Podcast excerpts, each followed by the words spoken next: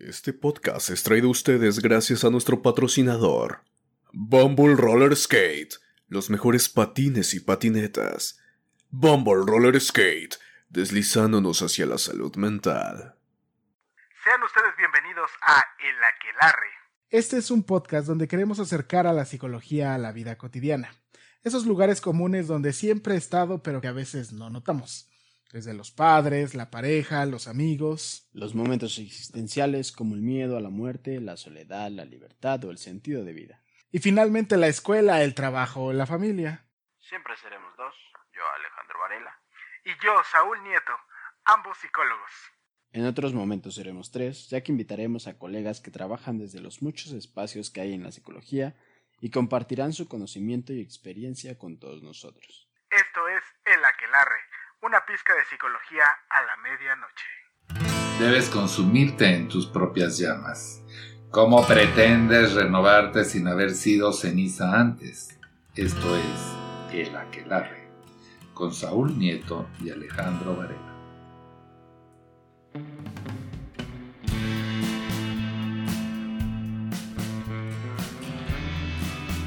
Tal? ¿Qué tal? Muy buenas tardes, muy buenas noches, muy buenos días. No sé la verdad en qué momento usted está escuchando mi voz a través de su teléfono, de unos audífonos, de la computadora. Si nos está viendo en YouTube, ojalá, aunque, aunque no lo parezca, ya estamos creciendo en YouTube paso a paso. Está usted entrando a su podcast favorito, al mejor podcast de psicología, me voy a atrever a decir, sí, aquí nos vale madres eso, al mejor podcast de psicología, el aquelarre. Y como otras veces, claro, ahora sí, aunque tarde llegó aquí, ya lo estoy ahorcando, por supuesto. Incluso por eso está lejos de mí, yo creo que para que no, no me lo coma. Yo creo, yo creo. Ajá, a la voz conocida y, y querida, que también aunque no lo parezca Alejandro, eres muy pedido, eres muy mentado, para bien y para mal, para arriba y para abajo. Alejandro Varela, ¿qué tal Alejandro? ¿Cómo estás? ¿Qué tal amigo? Estoy bien, bien, contento una vez más de estar aquí, este, para no perder la costumbre, tarde, ¿no? Como siempre. Había mejorado eso, pero pues parece ser que el retiro espiritual no sirvió. Pero pues aquí andamos lejitos para que no, no recibir el cascoronazo. Y espero que el invitado de hoy pues medie la situación. Yo creo que sí, es más, ya que acordé con, dado que llegaste tarde, acordé con, con el invitado, te lo voy a presentar, para, te vamos a agarrar de bajada. Ok, está bien. ¿Por qué no? Una vez más. Así es. Eh, está así es, vuelve una vez más ya a su tercera, tercera vez en esta tercera temporada a hablarnos de uno de esos temas que a veces se vuelven un poco teóricos, un poco complejos, porque como que no son mucho del, del argot común, pero están ahí, son ocultos, es un tema oculto. es. Está el psicólogo Isaac Arioc Arismendi Hernández. Oh. Ay, ¿qué tal Isaac? ¿Cómo estás? Hola, hola, bien, Saúl, Alejandro, un gusto estar aquí con ustedes. Espero que se encuentren bien y bueno, después de eh, media hora de estar esperando, ¿verdad? Aquí que comenzáramos la grabación. Fue pues, como esperar una pizza, ¿no? Claro, claro, claro. Hubiera sido gratis. Sí, no, no, ahorita, ahorita, ahorita, no, no pasa nada, no pasa nada.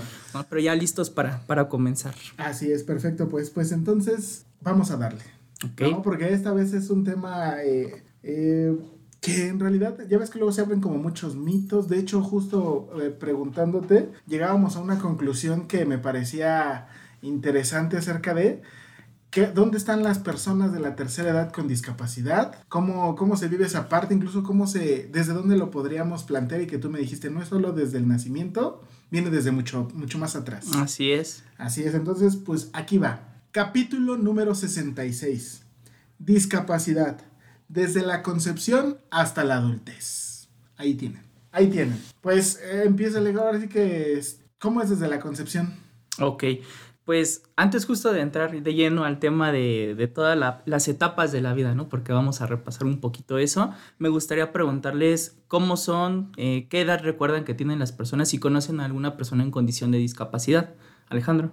Mm, pues en mi caso sí he visto personas de, de diferentes edades, ¿no? Por lo regular muchos niños Ajá. y adultos, fíjate que eso sí tengo mis dudas. Pero casi por lo regular son, este, casi niños y, por ejemplo, bueno, ahí también tenía una duda ahora que venía pensando, Ujú. este, no sé si por ejemplo las personas que tengan problemas de lenguaje se le puede considerar que también es una discapacidad.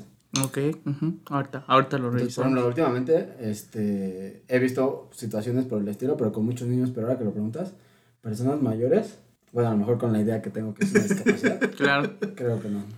después de dos capítulos, Después de los capítulos, lo siento, es que... aún la- la- la- el concepto de discapacidad. Saúl, Yo, pues, claro. mira, eh, Por yo favor. estoy Sálvame, amigo. sálvame. Yo vengo a, eh, no sé si a salvar o hundir más esta Puede situación. ser que... Fíjate, bebés no tengo concepción de, de tener claridad de identificarlos. O sea, Ujú. realmente bebés, sino niños y adolescentes. niños y adolescentes. ok. Adultos puedo decir que sí, particularmente de, de estas discapacidades ocultas, que podría decir eh, síndrome de Down. Ok, Ajá, y digo ocultas porque yo siento que no es como algo tan, tan común. Las más, y las voy a poner así, las discapacidades abiertas, pues ya sabes, el que no ve bien, el que tiene a lo mejor el que usa algún bastón, este, con silla de ruedas, pero que ni siquiera afectan como la idea de, de, este, de que tengan algo muy, muy particular, solo así.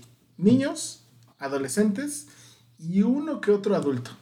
Pero algo, algo así como bebés, bebés, no. Adultos, adultos, no tanto y muchísimo menos adultos mayores. adultos Que mayores. esa era como mi duda. Realmente yo no tengo claridad de, de que haya adultos mayores con discapacidad.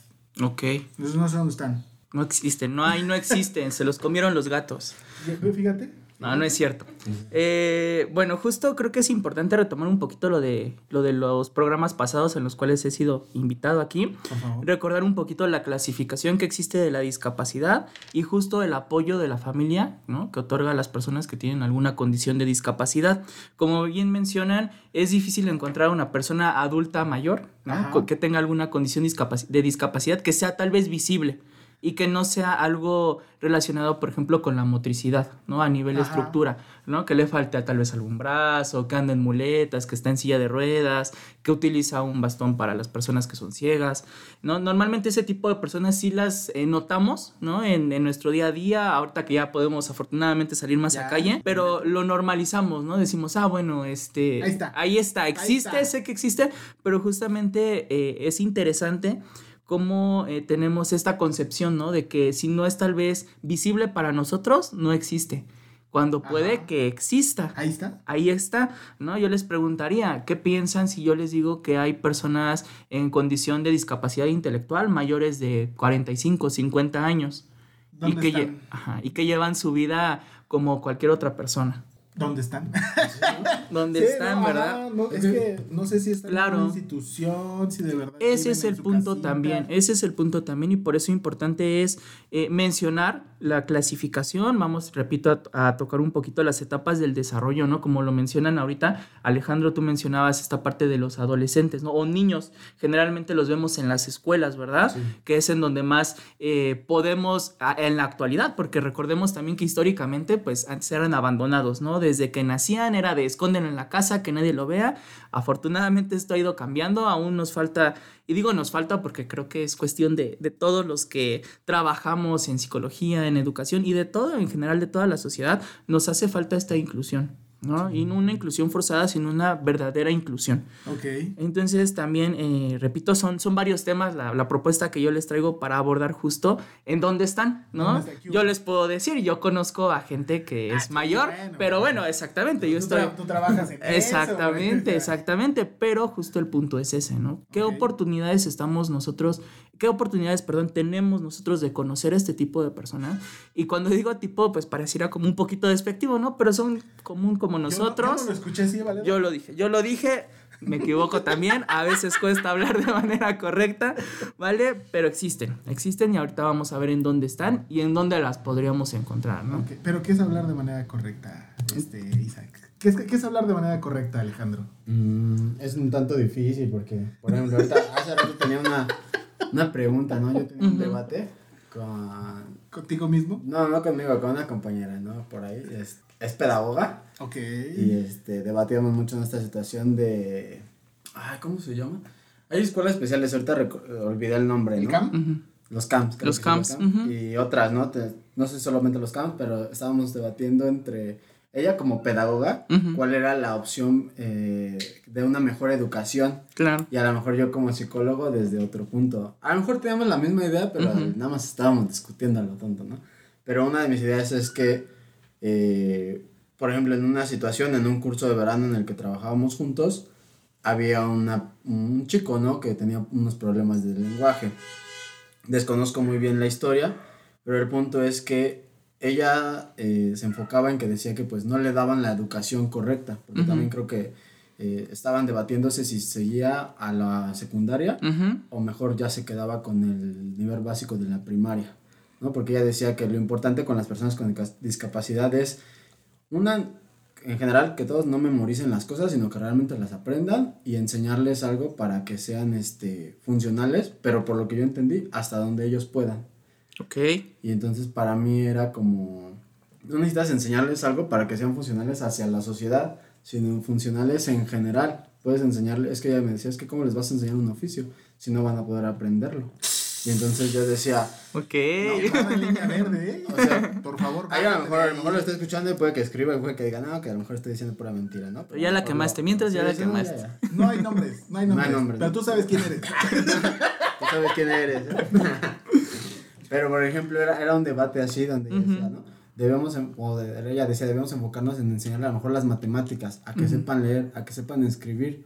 Y yo recordaba los capítulos que había, ve- había visto contigo. digo, Ujú. Sí, pero aparte, más allá de eso, o sea, eh, aparte de que lo, lo que la discapacidad o lo que vuelve discapacitante a la persona es el ambiente, creo que debemos enseñarle desde a lo mejor lo que ellos mm, podrían lograr o hasta su potencial que ellos podrían obtener, enseñarles algo con los que sean funcionales para ellos, ¿no? Y ya si en general, no sé, no, obviamente a lo mejor decía, no van a trabajar en una empresa o algo así porque las empresas no le, no le funcionan, ¿no? Pero yo decía, Ok. pero aún así, Ajá.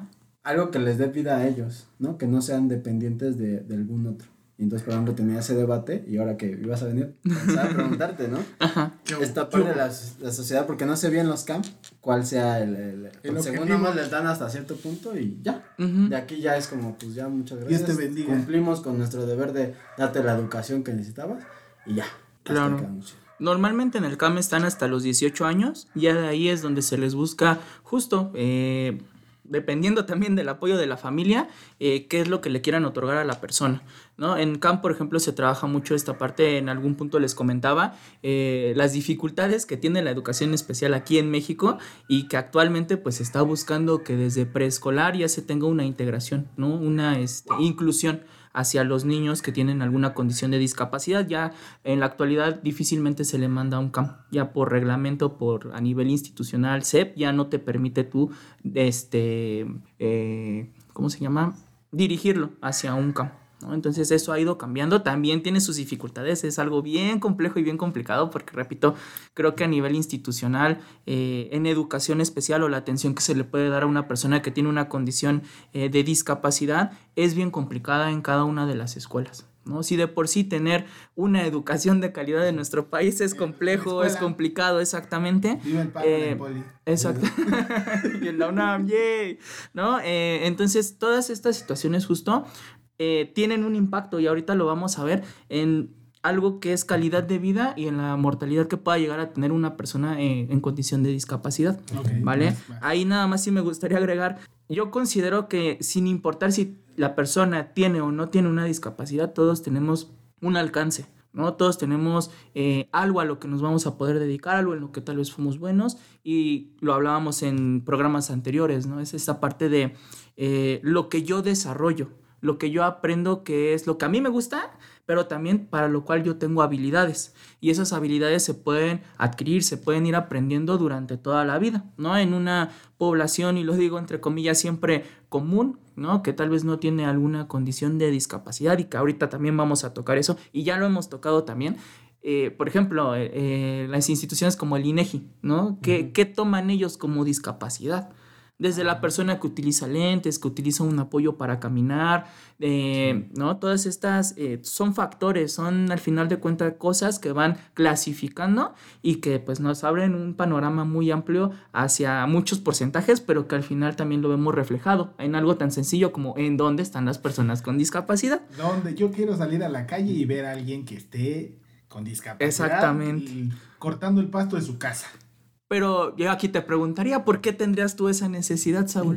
No sé, ¿no? Digo, como una forma de visibilizar, Ok. ¿no? O sea, se- o sea, o sea, así como puedo ver a la imagen icónica de la persona cortando su césped un domingo al mediodía o lavando su coche, pues digo, también podría ser, ¿no? Claro, claro, es una posibilidad, pero justo es la parte, ¿no? De, sí, entiendo tu punto, al final creo que es algo para poder ejemplificar aquí en, Ajá, en sí, el sí, capítulo, pero así como piensas tú, hay gente que piensa y que dice, pues yo no lo veo, o por qué lo estoy viendo, ¿no? Alguien que tal vez sí conozca. ¿por qué lo está haciendo él si no puede? Como eh, mencionaba ahorita Alejandro, ¿no? Exactamente, de pues tal vez nunca van a trabajar y, ¿no? Créeme que los puedes encontrar en, en el lugar en el que menos te lo imagines, ¿eh? Entonces ahorita vamos a platicar de eso. Rapidísimo me gustaría retomar lo de las etapas porque es bien importante, ¿no? Justo desde la concepción, para poder ejemplificar toda una vida, eh, pues desde dónde venimos, ¿no? Desde la concepción, desde que el espermatozoide fecunda el óvulo, comienza todo el desarrollo y desde ahí pues ya hay una carga genética, ¿verdad? Y va a haber todo un desarrollo eh, humano, ¿vale? De un este, producto, de un feto, de un bebé cuando nazca, cuando la mamá lo dé a luz y durante toda esta etapa, que es llamada la etapa prenatal y la perinatal también que va un poquito ya más allá de, del nacimiento. ¿vale? Durante todas estas etapas se puede desarrollar o podemos identificar ya que una persona puede tener alguna condición de discapacidad. Un ejemplo de ello es el síndrome de Down, que es una alteración genética de cromosomas En el Pro 21, muchachos. Exactamente, en la cual pues ya identificamos, ¿no? Desde que el producto se concibió, ya sabemos que va a nacer con la condición de síndrome de Down. ¿vale? Así como este síndrome, eh, hay otros factores, ¿no? De importancia, como lo mencionábamos en alguno de los capítulos anteriores, durante el embarazo, cómo se cuida la mamá, ¿no? Si toma algún medicamento, si sufre algún, este, algún estado de alteración, si sufre algún golpe, por ejemplo. ¿Un golpe puede generar discapacidad? Así es. Una caída, que puede afectar al producto en específico al bebé. Oh. ¿vale? Lo que menciona, ¿no? De esta parte de cuando se espantan, ¿no? De una manera muy, muy, muy fuerte. Ahorita septiembre, temblores. Exactamente, entonces todo esto, por eso es importante que estén en sus chequeos, que vayan revisando toda esta parte de la concepción, ¿vale? Ahora, durante el parto, importantísimo, eh, recordarán ustedes, somos todos colegas que en la clase de este, desarrollo de la infancia nos mencionaban esta parte del APGAR. No Ah, sé si lo han escuchado, ¿no? Que es una calificación que se, la, que se le da al bebé, ¿no? Que eh, toma en cuenta la coloración, si lloró, ¿no? Si tiene los reflejos que debería de tener. Pero durante, me regreso tantito, durante el parto, eh, puede que el bebé venga al revés. ¿No? O sea ¿Con que en lugar de de que exactamente con ¿En los pies de frente, exactamente, con el cordón umbilical en este enrollado en el cuello y que todo esto pueda generar eh, una causa de asfixia, por ejemplo, que el bebé no llore porque no tiene, no puede respirar, que salga morado, por ejemplo, eh, que no respire, repito, o que no llegue el oxígeno a la parte de eh, todo lo que es a nivel cerebral, encéfalo. Entonces, como no hay oxigenación, las estructuras se van dañando. ¿No? Recordemos que necesitamos el oxígeno, oxígeno. para vivir. Sí, sí, sí. Entonces, imagínense que el primer día, el primer segundo que vas a nacer no lo tienes y desde ahí ya vamos teniendo complicaciones. Esta es una de las razones por las cuales las personas pueden llegar a desarrollar o tener condición, por ejemplo, de discapacidad intelectual. ¿vale? Por asfixia. Por asfixia. Incluso también si me lo jalonean al bebé, también Así eso puede es. generar discapacidad motriz, ¿no? Exactamente. Por ejemplo, han visto seguramente se pusieron mucho de moda el hecho de que no jalen a los bebés de las, de las manos, por ejemplo, porque se les pueden zafar los hombros, los codos. Eh, hay que tener mucho cuidado con un bebé, ¿no? Muchas veces pareciera que sí, lo cuidamos, no. lo cuidamos, pero sí son cosas que son básicas y que mucha gente, pues. La nalgadita también ya no. ¿sí? exactamente. También ya no- que yo recuerde, ¿no? Ya no está ya chido, no está tan padre, exactamente. Entonces, todo esto puede llegar a generar alguna condición de discapacidad. Tenemos también condiciones eh, de discapacidad que son de origen desconocido. Se les ha buscado dar alguna explicación. ¿no? Pero aún no se sabe a ciencia cierta de dónde viene. Y esto solamente lo menciono porque justo es eh, importante conocerlo. Aquí sigo. es importante conocerlo para saber eh, qué características pueden llegar a tener estas personas, así como cualquier otra. No para clasificar y hacer a un lado, no es para conocerlo y para saber, pues justo, por ejemplo, en busca de un trabajo, qué perfil acomoda, ¿no? Eh, han tenido ustedes invitados que hablan de toda esta parte, ¿no? Por ejemplo, de un currículum. Sabemos que existen perfiles, ah, bueno, en la discapacidad también existen y los podemos... eh, incluir, acomodar, exactamente. Por ejemplo, las personas que tienen alguna condición de autismo, Asperger, son muy buenas haciendo inventarios, son muy este, ordenadas, con datos, exactamente. Entonces ellas funcionan muy bien en ese tipo de espacios. En la discapacidad intelectual, si bien eh, lo que se conoce como coeficiente intelectual se ve afectado, ¿no? Está por debajo del promedio, pueden adquirir habilidades justamente que los lleven a realizar tareas de limpieza, ¿no? En una cocina. De motriz gruesa. Exactamente. Más sencilla. Así es, ¿vale? Entonces, todas estas cosas son las que se van trabajando en los diferentes programas en los cuales pueden eh, existir y ofrecer esta parte de la inclusión laboral. ¿no? Es un ejemplo que les comento rapidísimo. Ya nos fuimos por otro lado, me Pero regreso rapidísimo ajá, a las etapas, ¿no? Eh, después de que ya tenemos el producto, ya eh, pasaron las siete semanas, digo, las, los siete días, perdón, de la etapa perinatal, vamos a tener la etapa postnatal que es desde el primer día de nacimiento hasta nuestra muerte. Es prácticamente todo lo que ya conocemos como la vida que nosotros tenemos, ¿no? La vida misma. Exactamente. Y también importante, ahorita ya les ponía algunos ejemplos de discapacidad, ¿no? De algunas discapacidades que existen. Hay muchísimas, ¿no? Repito, acorde a la institución que clasifica, porque eso es una realidad, hay una clasificación, ¿no? Puede ser la Organización Mundial de la Salud, en este caso, por ejemplo, los, este, las clasificaciones que utiliza el INEGI para cuando hacen el censo que van de puerta en puerta y pregun- hacen preguntas, tienen su clasificación también, ¿vale? Entonces, todo, existen diversas, pero este, la, digamos que la general y la más sencilla, al menos para mí, para ejemplificar, es la que se va a clasificar como la discapacidad física o motora, ¿no? Lo que les decía, la gente que anda en silla de ruedas, con muletas, que utiliza un, este, alguna ayuda, ¿no? Para, para Un poder, extra. exactamente, pero que tiene que ver meramente con la parte eh, corporal, ¿no? Alguna parte del cuerpo no está o está, este, condicionada por algún tipo de enfermedad, ¿no? Ahí es en donde entra este tipo de discapacidad. También tenemos la, sensori- la, dis- el- la discapacidad sensorial, eh, que abarca todo lo visual, auditivo, los problemas del lenguaje que ahorita mencionaba, sí es considerado como una discapacidad, eh, pero eh, una condición de, ¿no? Por eso es importante que si lo identificamos, acudan, por ejemplo, a terapia del lenguaje, que puedan desarrollar toda esta parte. Entre más este, chicos es mejor toda esta estimulación para que cuando lleguen a una eh, edad de adolescentes, ¿no? Que comiencen con la niñez y con la adolescencia, puedan tener un mejor desarrollo y puedan tener más, pues, oportunidades dentro de la misma sociedad eh, y de las habilidades sociales que esto implica. Tenemos la parte de la discapacidad intelectual y mental, ¿vale? Lo que les decía, la discapacidad intelectual justamente eh, se ve afectada dentro de la, cómo aprende una persona, ¿vale? Anteriormente llamada retraso mental, ¿no? que yo siempre lo, lo seguiré diciendo a mí eso cuando lo escucho me sigue causando conflicto. Un hachazo en la cabeza. Exactamente. Afortunadamente ahorita les comparto, ya he visto que ya van actualizando, ya mencionan la discapacidad intelectual, ya no lo manejan como retraso mental, ¿vale? Y las discapacidades múltiples, que son los síndromes y que tienen otro origen, ¿no? Totalmente distinto que... eh, como les comento, pues hay muchísimas y en algunos casos, pues, eh, que tienen una probabilidad muy baja de existir, pero existen. Pero están ahí. Así es, ¿vale? Entonces, sí, Alejandro. Tengo una pregunta, ahorita que estabas mencionando eso, ¿no? Yo tengo síndrome de Tourette. me veo y algo no cuadra, pero. Ya salí de la universidad, y- pero digo. ¿Al- ¿cómo ¿Algo falló? logré, no? Nada, es cierto. Sino esta pregunta de. Por ejemplo, sabemos que el, el espectro autista, no por eso, Ujú. un espectro es. Es bastante amplio. Amplio. Ajá, ¿no? Pero también, según yo, hasta donde me quedé, porque la verdad no he investigado más, Ujú. no, no hay como un origen, ¿no? De, de- Así es. Exactamente, ¿no? Pero quisiera, dentro de estas, porque hace rato lo mencionaste, eh, dentro de esta clasificación, de, Ujú. ¿cuál entraría? El autismo eh, en otras. O sea, otro tipo de discapacidad. Así es, porque justamente a, a ciencia cierta el día de hoy no se conoce cuál es el origen.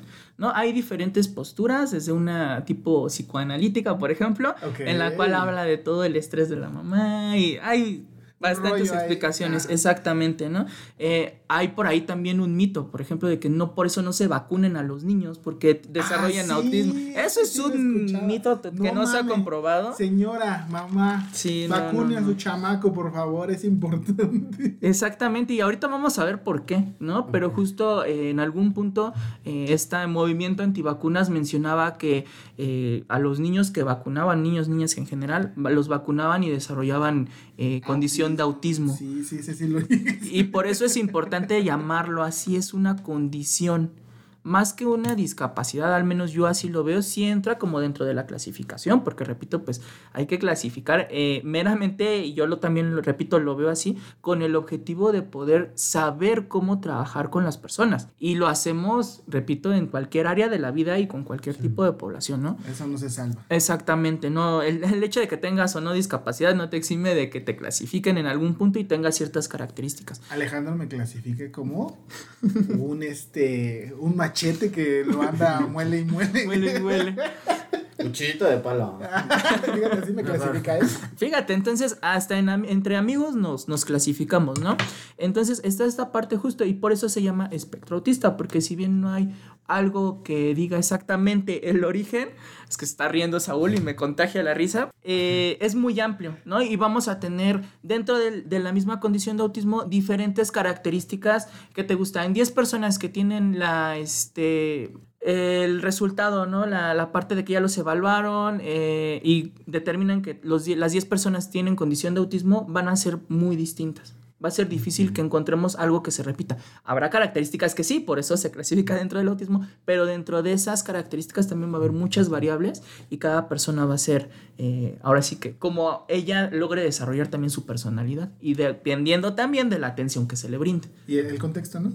El contexto. Ajá. Ah, claro, sí, sí, sí, el contexto de la familia, repito, toda la parte de que se estimule, eh, la atención, qué tan temprana se la da, porque no es lo mismo a sí, una persona ¿eh? que desde niño lograron detectarlo, a una persona que a los 10, 15 años se les hizo raro, hablando estrictamente del autismo, eh, se les hizo raro que no hablaba, que no socializaba, que no veía a las personas a los ojos, que tenía estereotipias, que son conductas, sonidos, movimientos repetitivos que les ayudan a poder eh, establecerse dentro del contexto meramente social, sensorial. También eh, una parte de, característica del autismo es la parte sensorial, son muy sensibles. No era algo que también platicábamos, Sí. que nosotros podemos eh, distinguir y podemos centrarnos en un estímulo sensorial, por ejemplo, ¿no? Si yo estoy sirviendo una jarra de agua y el vecino tiene eh, la música a todo volumen y yo tengo la tele prendida y no sé, algún familiar está con la aspiradora y otro está lavando los trastes y se le cae una cazuela, nosotros logramos eh, Hacer foco, foco en el que estoy sirviendo el vaso de agua,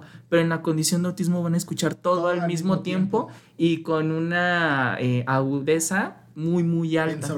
Ah, Exactamente, entonces por eso a veces tienen la estereotipia que es taparse los oídos, porque sienten que les está haciendo daño, Ok.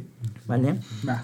Vamos a entrar a la etapa, ahora sí, de lo que es la adolescencia, la juventud y también yo creo que podemos abarcar de una vez la parte adulta, joven, ¿no? Adulta, El que son donde justamente ustedes me mencionan que es en donde logran identificar mayor parte de la población que tiene alguna condición, ya sea porque es visible o porque saben que lo diagnosticaron con eso, ¿vale? Aquí, pues repito, es importante el apoyo de la familia para un correcto diagnóstico, para si en su momento lo requiere eh, los diferentes tipos de terapia. Eh, recordarán que en los capítulos anteriores les mencionaba que es no solo un trabajo de los doctores o de la familia, sino de las diferentes eh, ciencias que existen, de las diferentes carreras. Esto es un trabajo multidisciplinario. No solo es el psicólogo, puede ser el psiquiatra, ¿no? En dado caso de que lo necesite, la terapia física y entra pues la parte también de, de los doctores, la parte neuropsicológica, ¿no? Todo lo que abarca la parte de dar una atención íntegra a la persona. Pero una realidad también es que vivimos en una sociedad en donde económicamente y de oportunidades es difícil poder dárselo a la persona que lo necesita. Pues eh, cuando vino el aficio que nos estaba diciendo que tardaron hasta un año en poderte dar Exactamente, en el DIF. DIF. Sí, y esto lo vamos a ver repetido a nivel este, institución, dígase Seguro Social, en el ISTE, si bien se ha ido agilizando, por eso también la existencia de tantas instituciones, tanto eh, públicas como privadas, pero al final de cuentas, pues también es, una realidad es que es un, si de por sí ahorita en una vida común y corriente todo está caro, pues para, esto se agudiza para una persona que tiene alguna condición. Échale flores a tu institución donde trabajas. Claro que sí, ahí estamos en la alcaldía Iztacalco, Iztacalco. en IMCA, en el CDC Iztacalco. Si gustan contactarnos, búsquenos en Facebook. Por favor. Después del Estaremos- anuncio. Estaremos, estaremos Así así, es. mencionándolo muchas veces. Ahí tenemos el programa de, de vida independiente en donde trabajamos con personas en condición de discapacidad intelectual. También eh, tenemos algunos integrantes con autismo, con síndrome de Down. Y justo el objetivo es dotarles de herramientas y que de ellos desarrollen sus habilidades para que pues, puedan tener eh, una vida independiente o lo más cercano a ella. Que dicho sea de paso, tú ahorita esa población son adolescentes y adultos jóvenes, Así es, ¿verdad? trabajamos con eh, adolescentes desde 15 años.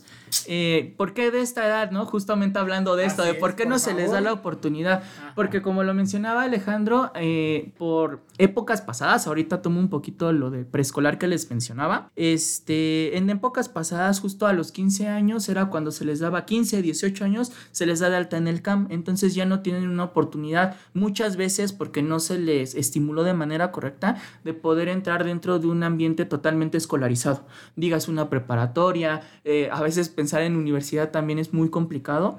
O también por la condición de discapacidad, los papás, las familias buscan ya darles algo. A los 15 años ya, digamos que en generaciones actuales ya al menos traen la secundaria este, terminada, ¿no? Este, con, eh, con ayuda de la inclusión que se les brinda dentro de las instituciones públicas. Pero ya a partir de los 15 ya observamos un poquito más de madurez. ¿No? Y es justo lo que nosotros manejamos. Si bien no estamos buscando personas 100% maduras, pero sí ya que tengan desarrolladas ciertas habilidades para que, eh, acorde con el programa, las puedan desarrollar aún más y se vaya potencial. encaminando exactamente. Ah. ¿Vale? Porque también la intervención que nosotros damos no es de infancia, sino ya es pensando justamente en esta población que muchas veces no tiene esa oportunidad de tener una este, preparación, de, repito, desarrollar las habilidades que cada uno puede llegar a tener. Y trabajamos con personas de 35 hasta 40, 45 años, por eso yo les decía, sí, sí hay, sí existen. Ah, Desafortunadamente por épocas, mucho tipo, muchas personas eh, de esa edad pues siguen en sus casas recluidos. ¿No? Hay instituciones que sí van trabajando y, que justo trabajan con personas ya este, eh, de vida adulta. ¿no? Ahorita se me vino también a la mente, en algún punto comentábamos, yo hice mi servicio social en APAC y ahí también yo tuve la oportunidad de trabajar con personas adultas, ¿no? Y conocía a un, a un señor que tenía un puesto, ¿no? Un puesto en el que vendía películas, videojuegos y era su forma de, pues, de ganar su dinero, de vivir y tenía también el apoyo de su familia, ¿no? De tíos, de primos, y justo ese es un punto importante del por qué el apoyo de la familia, ¿no? Justamente en la parte de la mortalidad observamos que las personas en condición de discapacidad están viviendo de 10, 15 hasta 20 años menos que la población que no tiene. Y de ahí creo que podemos responder mucho la pregunta que hacía Saúl, ¿en dónde están? Aquí yo les traigo eh, justamente datos? unos datos.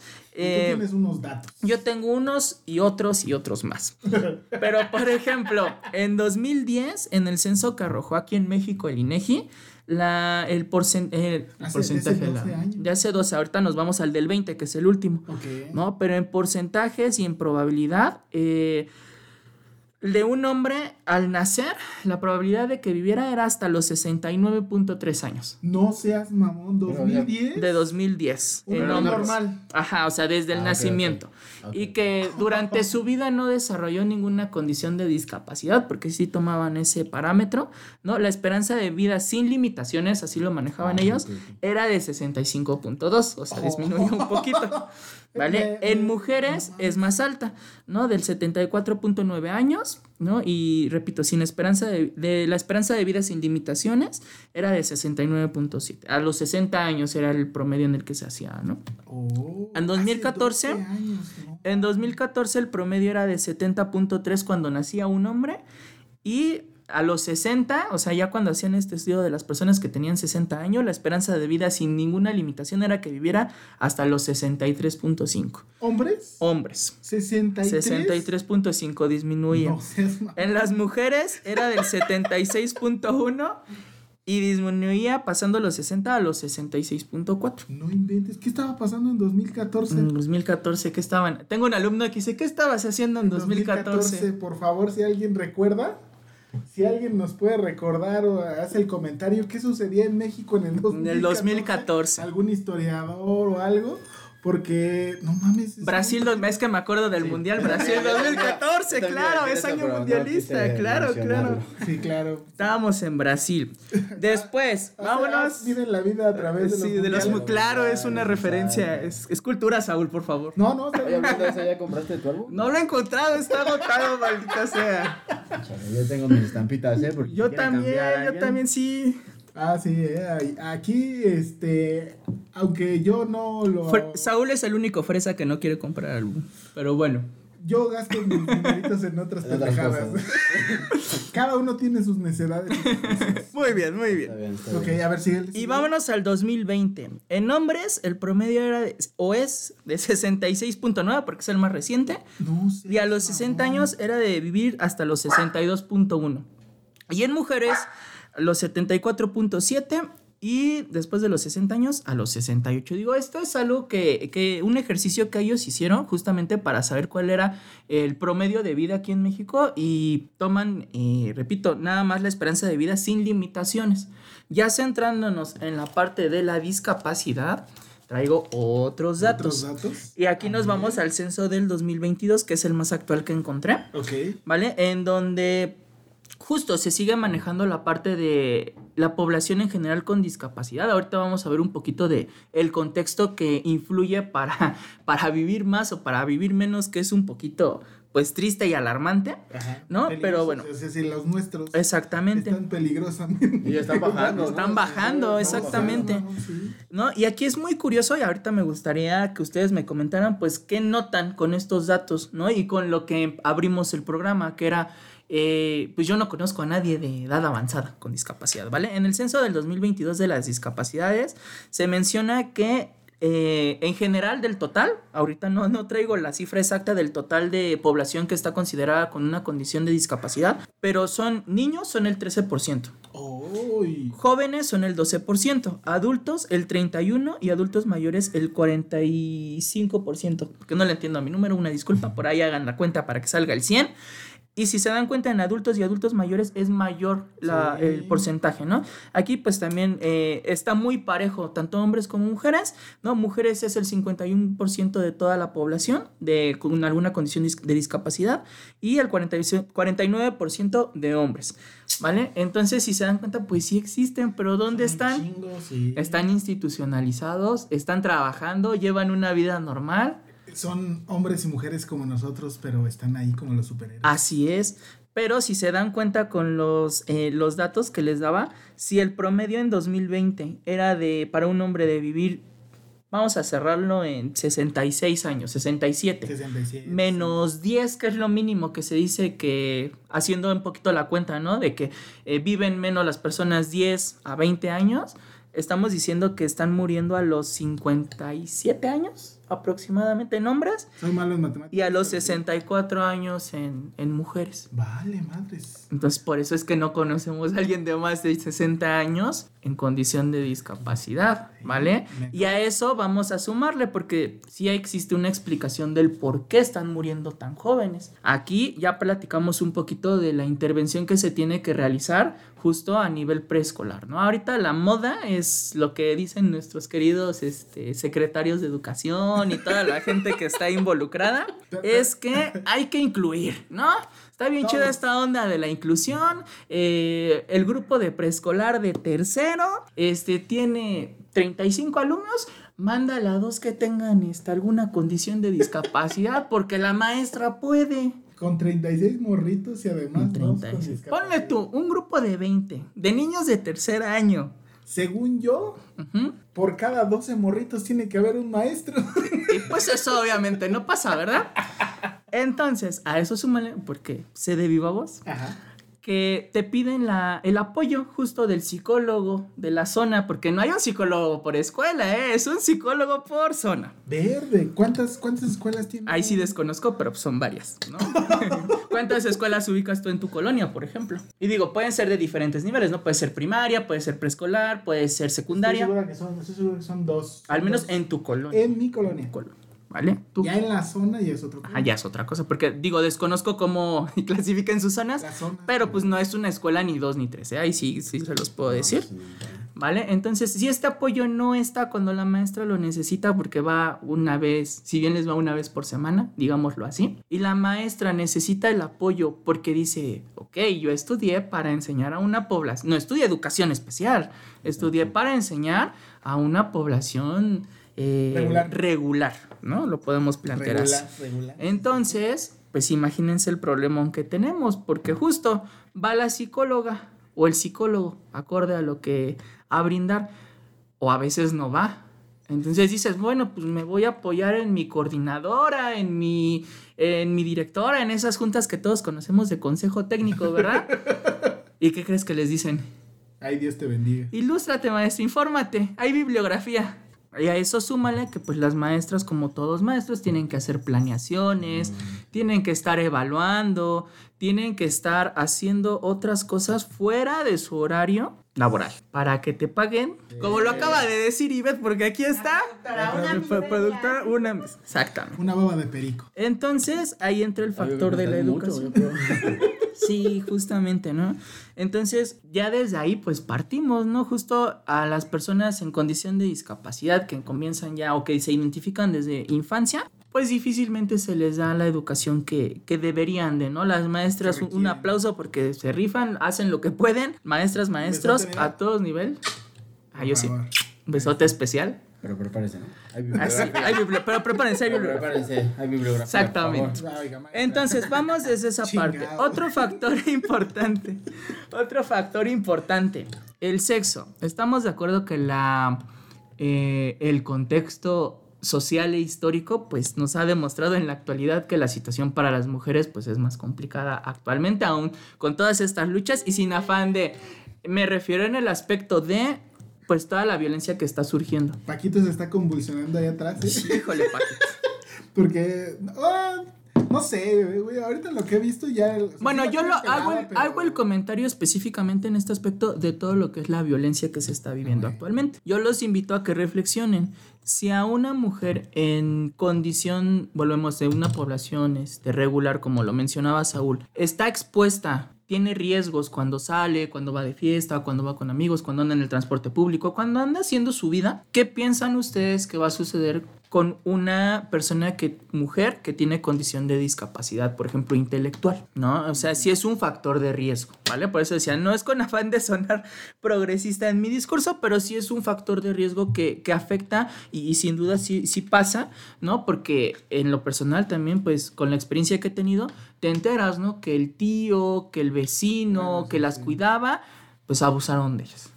Entonces entra también esta parte de pues todos los derechos que damos por sentado que todos tenemos y las personas con discapacidad no son la excepción. Hay una convención, justo así se llama, Convención de, este, de los Derechos para las Personas con Discapacidad, en donde abarca justamente todos estos cuidados y todo este acceso a la información, a la educación justamente que sea enfocada y que facilite su aprendizaje, ¿vale? Pero pues repito, eso está en papel. Ya cuando lo, lo vives de manera presencial, de manera eh, con la experiencia que te pueden comentar exactamente las personas De con las que mano. exactamente con las que vas conviviendo, pues te das cuenta que, que muchas veces no es como debería, ¿vale? Es puro teoría. Exactamente. Tengo una pregunta. porque Sí. Siempre, eh, Ajá. siempre he tenido como esa duda, por ejemplo, voy a tocar madera, ¿no? Pero digamos que tengo una criatura, ¿no? Ujú. Y este, sale con una discapacidad, Sí. ¿no? Sobre todo, a lo mejor dentro de la clasificación que nos das, es este, un- tiene una discapacidad intelectual. Entonces, siempre tengo la duda de qué es recomendable, porque recuerdo que en la escuela se debatía en esta parte donde sí tienen que ir a un centro especializado, donde les Ok, den la educación y después se reincorpora o que hubiera maestros especiales. Entonces, ponle tú, a lo mejor yo tengo, me doy cuenta o descubro o por cualquier situación, Claro. mi hijo o mi hija tiene discapacidad intelectual. Desde tu experiencia, ¿qué recomendarías a lo mejor para que tenga una educación? Integral. Pues sí, Ok. Eh, ahí ya entiendo que ya tiene el diagnóstico, ¿no? Es el Ajá, ejemplo sí, que me... sí. O sea, ya fue diagnosticado, ya recibió la atención en la cual lo evaluaron, justo se conoce el, el grado, ¿no? De esta discapacidad, puede ser. Digo, actualmente ya no se está utilizando tanto la clasificación de leve, moderada, severa, ¿no? En la discapacidad intelectual, más bien se trata como de unificar todo, pero pues al final sí hay características que se buscan en cada persona y que faciliten su aprendizaje. Aquí lo importante sería justo buscar una escuela adecuada. Entiendo que, y lo mencionábamos, ¿no? La parte económica sí es un factor, sin duda sí pesa. eh, estamos, es caro, sí es caro tener la atención. Aquí pues lo que se buscaría sería darle una regularización en el aspecto académico, ¿no? Para que pueda tener esta nivelación. Recordemos que las personas con discapacidad intelectual, repito, pueden aprenderlo. Aquí el punto es que tal vez no van acorde la edad cronológica de los aprendizajes que deberían de tener con la edad biológica que ellos manejan. O con Se la... tardan un poco más. tardan un poquito más en aprenderlo y no significa que no lo puedan aprender, sino que hay que estar constante en ese aprendi- eh, dotándolos de ese aprendizaje, trabajando las cosas que le faciliten. Va a llegar un punto en el que tal vez va a ser, no digo, no quiero decir su límite, pero sí va a llegar un punto en el que sea lo básico que te va a poder hacer. Ok, ahora vamos a buscar programas, vamos a buscar terapias, vamos a buscar la forma en que la persona pueda desarrollar su vida de cualquier forma, eh, como la persona quiera, darle esa oportunidad, que el objetivo sea justo que cuando los cuidadores, que cuando el papá, que cuando la mamá, que cuando el tío, la abuelita ya no esté, la persona pueda tener y desarrollarse, desarrollar su vida de la mejor manera con la necesidad de un del menor apoyo posible, porque repito, ¿quién no necesita un apoyo? Así ¿no? es. Ajá, Pues es que tan solo, ¿no? Digo, yo por ejemplo, yo nada más sé hasta álgebra y bueno, cálculo integral. Hasta ahí medio lo sé. Porque la neta, pues no. O sea, no imagino por qué tendríamos que hacer que una persona, a lo mejor con discapacidad intelectual, aprenda el cálculo Exactamente. integral, ¿verdad? O sea, yo ya no lo volví a ocupar. Sí, ahorita. una, una realidad es que hay aprendizajes justo que olvidamos porque no los hacemos parte de nuestra vida cotidiana o porque no nos son funcionales, pero hay una normativa, ¿no? Mientras es- estudiamos que nos hacen aprenderlo y está bien, Por habrá quien le guste exactamente y quien lo desarrolle más a futuro. Aquí justo son algunos factores que yo les menciono, la, la etapa escolar, ¿no? Eh, la integración, la inclusión que pueda tener la persona para desarrollar habilidades sociales. Ya no nos centremos tanto, sí es importante, pero ya no nos centremos tanto en la parte de qué va a aprender, sino que pueda integrarse. ¿Qué va a Y esa misma integración la podemos observar en las nuevas generaciones, tanto de padres como de eh, personas que tienen hijos con discapacidad, cual, cualquiera que sea, ¿vale? Por ejemplo, yo les comentaba, ahorita ya hacíamos el anuncio, ¿no? Del lugar en donde yo trabajo. En donde yo trabajo es un programa, pero es una escuela que va destinada a preescolar, a estancia, en donde los mismos niños muchas veces eh, ven a los jóvenes con los que yo trabajo y ellos lo van normalizando y dicen, la primera vez te preguntan, ¿qué tiene? Ah, pues tiene una condición de discapacidad. Tiene los ojos de color nada más. Exactamente. Oh, pues sí, ¿no? O sea, Pues sí. tendría que ser como el punto. Ese güey que tiene los ojos Exactamente, y justo les llama la atención, pero se va sensibilizando y se va generando un cambio a nivel social. ¿Por qué? Porque los papás a veces entran por los niños y también ven que estás trabajando en el grupo de educación especial y dicen, ah, pues mira, pueden convivir en el mismo lugar, ¿no? O dicen, yo conozco a alguien que lo tienen en cama porque le han dicho que no salga, pues mejor les voy a pasar el dato para que lo traigan Para que lo lleven ahí. Exactamente, y trabaje todo lo que llegan a observar que trabajamos dentro del programa, ¿vale? Ahí- Entonces, Alinka Iztacalco, ¿eh? Apúntele ahí. ahí en Facebook, por favor. Hay, hay otros Inca. Eh, sí, eh, IMCA es una institución muy, muy grande. Este, tiene, así es, tiene hasta una universidad, pero los diferentes programas que manejan, el de educación especial, en este caso así se llama Vida Independiente, es en el que eh, trabaja su servidor. Iztacalco, En. Iztacalco, ahorita por el momento es el único que ofrecen, ¿vale? Entonces, todos estos factores, pues sí va empezando durante toda la vida, pero créanme que ellos pueden desarrollar su vida como cualquier otra persona. No van a decir, nos habló un montón para decir que se desarrollan como cualquier otra persona. Sí, con sus habilidades, con la, el apoyo de las familias, de la escuela, dígase los maestros, las instituciones a las que acuden, ¿vale? Entonces, eh, ellos también se enamoran, también llega un punto en el que van a tener deseos sexuales, quieran o no, se los hayan Ese- enseñado, ese- ¿no? Eso sí tiene que ser para el siguiente, ¿eh? Ok, ya me están aquí comprometiendo. así es, sí, no. Porque es, es, es esto como Claro. un tema de esos tabúes, ¿no? Porque no, Exactamente. ¿Cómo vas a tener tú, persona con discapacidad, deseo sexual? Deseo sexual o simplemente la sexualidad, ¿no? Que También. todos la tenemos al final de cuentas, Es ¿no? humano. No solo lo, lo podemos reducir a las relaciones sexuales, sino es la sexualidad en general. Ajá. Y pues sí, entonces la próxima, el próximo será Sí, sexualidad, sí. claro que sí, ¿no? Entonces todas estas situaciones dependerán y ayudarán mucho a que la persona justo llegue a una, a una vida adulta y en el mejor de los casos, ¿no? Tristemente, a una vida adulta mayor. Lo que les mencionaba, porque, el porqué la de la importancia de que viven menos, porque se ha estudiado y se ha comprobado y se ha escrito ya el problema que existe de que viven de 10 a 20 años, 15 años menos y mueren por causas que pudieron haber sido evitables. Ok.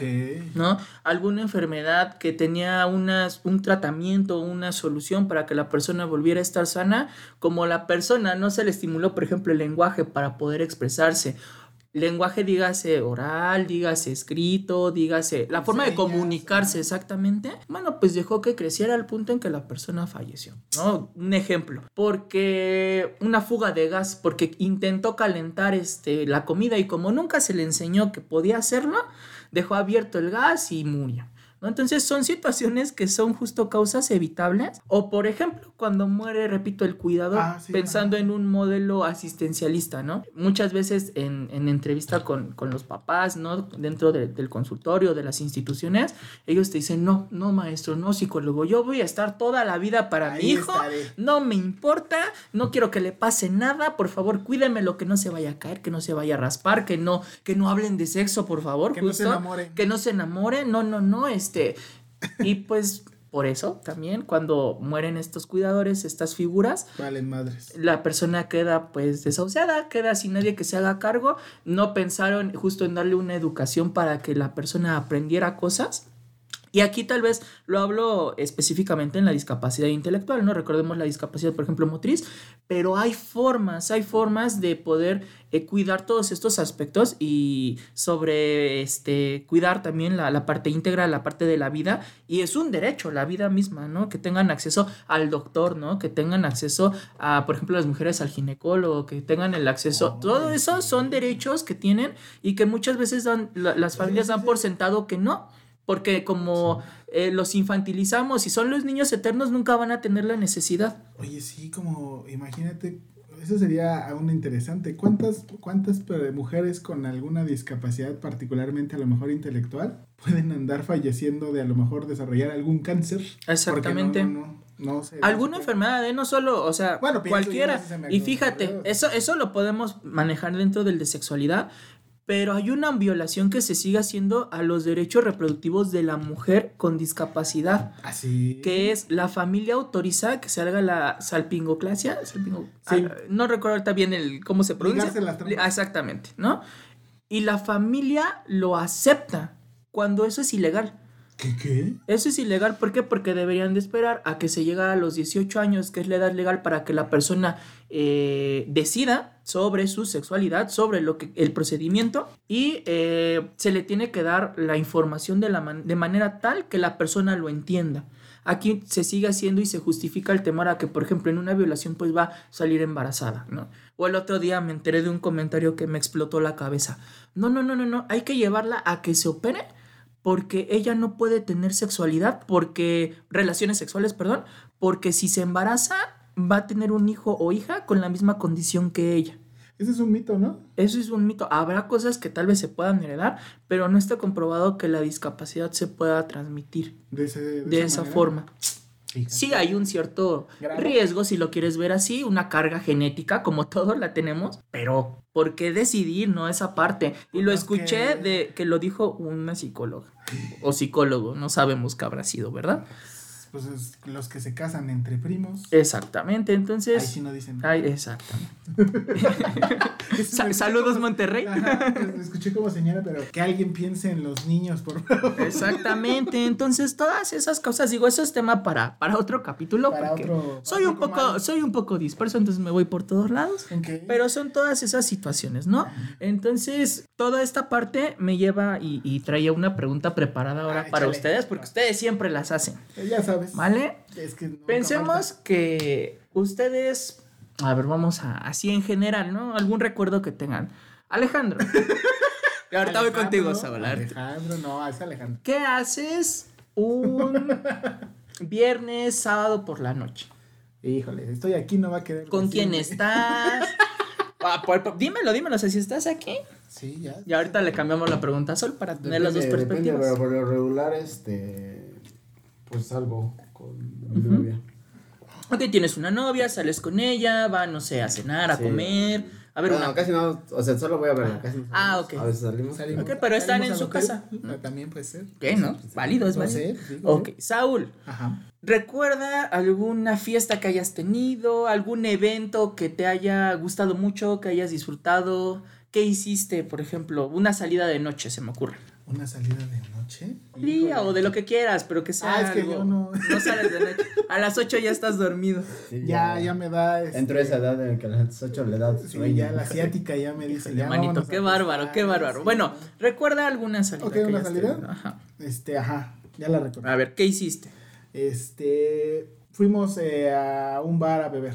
Ok, fuiste a un bar a ver. Sí, sí me Muy gusta. bien. La pregunta es la siguiente. Ajá. ¿no? Ahorita ya les decía, ustedes salen, se divierten, trabajan, tienen un trabajo, ¿verdad? Y nos faltó, yo creo que aquí me gustaría también ya hacerme el espacio porque faltó la parte laboral, ¿no? De, de la historia de una vida con persona con de persona con discapacidad.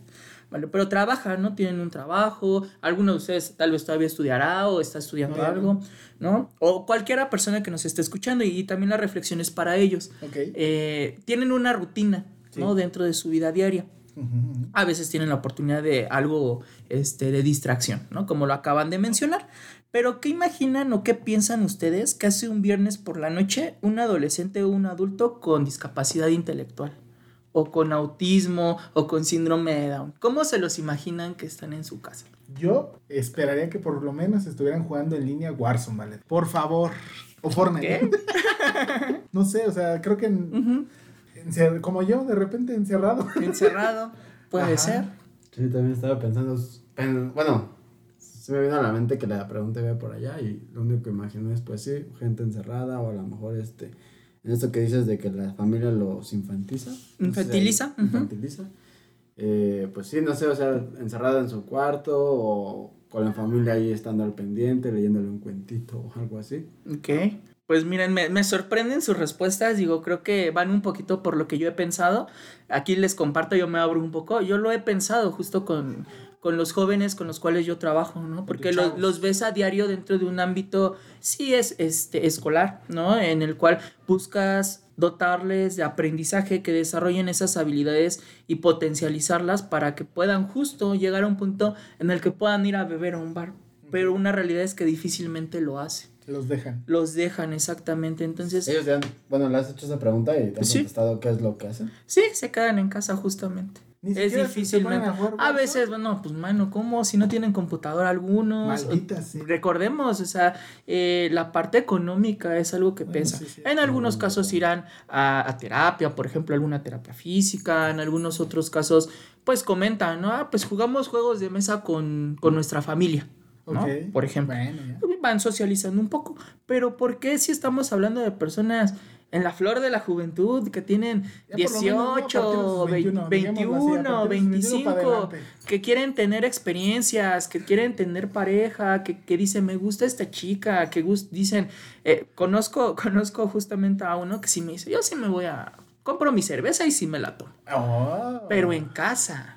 Ahí en su pórtico, ¿no? Exactamente. Entonces es como viendo, viendo llover. Así, bueno, no, pero justo muchas veces nosotros eh, tenemos esa rutina y no nos, eh, digo, no, no por caer en esta parte de o motivarnos o, o caer en un este modo de, de, "Ay, híjole, ¿no? ¿Qué estoy haciendo de mi vida? No, pero justo las posibilidades que este tipo de población tiene, eh, pues nos llevan a esa reflexión, ¿no? De por qué ellos no. Sí. ¿no? Y por ejemplo, otra pregunta que yo les haría, una persona con silla de ruedas, ¿conocen ustedes algún bar, por ejemplo, ahorita que me decías tú, Saúl, que tenga acceso con rampa, que realmente sea inclusivo? Digo, tal vez no. exista, tal vez exista. Los Yo, que están la este que- piso. Ajá, ¿no? O sea, incluso en algún momento hasta yo me lo planteé el hecho de ¿Qué pasaría si yo tuviera que atender a una persona con, Con silla de- con silla de ruedas o hasta con bastón? Porque por lo menos en uno de mis consultorios hay que subir escalera. Así es. Estaría Entonces, bien lo decía Alejandro al inicio, ¿no? Y se, se acordaba de esta parte de que muchas veces quien pone las barreras para la discapacidad es el, El la medio. sociedad, el medio, el contexto, las personas que estamos dentro de un ambiente, pues, eh, que siempre decimos normal, ¿no? Yo siempre digo, ¿quién es normal? Pues no lo sabemos, pero es esa parte. Entonces, pues ahí lo dejo de reflexión para las personas que escuchan, ¿no? Es esta parte, repito, no es ser, este, aventar un discurso políticamente correcto. Ay, sí, vamos a incluir e incluir por incluir, no, eso no. Sí, luego se ve, por ejemplo, justo en esto donde ponen, sí ponen estas este, rampitas, pero es para que accedan al lugar y todo el lugar tiene escaleras. o es- es Exactamente. O Ah. como en algún momento, algún meme que me compartía Saúl, ¿no? De una rampa en la nada, Ajá. ¿no? Ah, bueno. Está, bien, chida su rampa ahí, Aquí, ¿no? por ejemplo, yo que lo voy caminando de, de, de aquí de- con Saúl al metro, hay muchas este, rampitas en la banqueta, ¿no? Pero la banqueta está bien eriza. Exactamente. No, además, no. Eh, eso es todo un 45 tema, ¿eh? Eso es tema. A carros estacionados ahí. en- si algún, si en algún momento tienen la oportunidad de conocer o, o ustedes quieren hacer ese experimento de andar en silla de ruedas en la calle o de llevar a alguien de silla- en silla de ruedas en la calle, es bien complicado, ¿eh? Sí.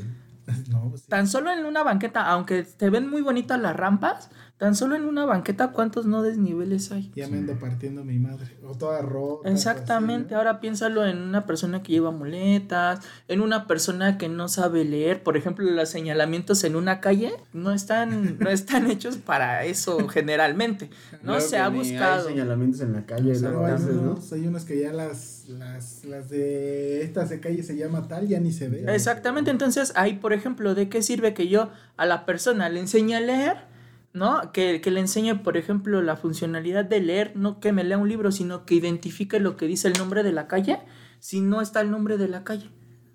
Sí, pues sí. Entonces son muchas situaciones, pero yo creo que en cada uno de nosotros puede quedar esta parte de, pues de buscar un poquito más ese ambiente de inclusión y de facilitar. Es eso, facilitar. No es hacerles todo, ¿eh? eso sí, que quede claro, no es hacerle todo a las personas que tienen alguna condición, sino de facilitar y que aprendan. ¿Vale? Perfecto. Pues ya lo tienen, queridos podcast escuchas. Este, este, este estuvo bueno. estuvo bueno, La verdad es que sí, estuvo bastante interesante. Eh, Alejandro, échate las redes. Claro que sí, recuerden, estamos en Facebook, en Instagram, en YouTube, como La Calarre Podcast. Estamos en varias plataformas de podcast, en Apple Podcast, en Spotify, todo lo que termine en podcast, ¿no? Ok. Recuerden suscribirse, comentar. Por ahí tenemos algunos comentarios y pues opiniones gratas, ¿no? Algunos a lo mejor no, pero pues también. Como no también mal, adelante, chinguen a su madre. Nosotros. Pues sí, ni modo, no somos perfectos. Así es, así es, pero Casi, recuerden. pero no tanto. Ah, casi, casi. Pero bueno, recuerden compartir y aquí estamos los martes A la medianoche. Isaac, qué gusto que hayas venido esta, esta tercera ocasión. No, pues muchas verdad es que gracias. sí, un tema muy importante, muy interesante. Y pues ya estamos, mira, así, como mosquita con las manitas para el de la sexualidad en la discapacidad, ¿sabes? Claro que sí, pues muchísimas gracias por la invitación, un gusto y una disculpa de antemano, yo sé que a veces me voy por, por, otros, por otros temas, sí, me, me cuesta un poquito centrarme, pero cualquier duda, aclaración, queja, sugerencia, bien recibida con gusto. Perfecto, pues ahí está. Recuerden, eh, Isaac está, otra vez dilo. Estamos ahí en el Centro de Desarrollo Comunitario para los amigos cuates CDC, Iztacalco, ahí en el programa de vida independiente. Ahí los recibimos, métanse a, a Facebook, busquen el programa y ahí vienen todos los datos para contactar si quieren alguna cita para que conozcan el programa y puedan tal vez si conocen a alguien pasarle la información y brindarle justo todo lo que, lo que trabajamos ahí dentro del centro. Ahí está. Eh, además, también recuerde, puede usted mandarnos sus datos a través de nuestras redes sociales. Isaac, además de dar ese trabajo con personas con discapacidad, también es terapeuta. Él también acompaña a Pintos y Rojos en el proceso terapéutico que usted necesite. ¿vale? Así es, ahí andamos para lo que necesiten. Ahí está. Eh, un eh, fuerte saludo a la productora que ahí se escuchó su vocecita indignada, indignada con los salarios a los maestros. A nuestro diseñador, el mago maestro Paquito, que se estaba convulsionando. De repente No, le vi- despierta. Ajá, yo le vi un poco de espuma en la boca, pero pues también está Hay que aventarle un gato para que. Y este, pues muchas gracias por venir. Échate el mata ya el, el capítulo con la frase de cierre de esta semana. Así es, dice, con eso... ay, be- be- be- be- perdón.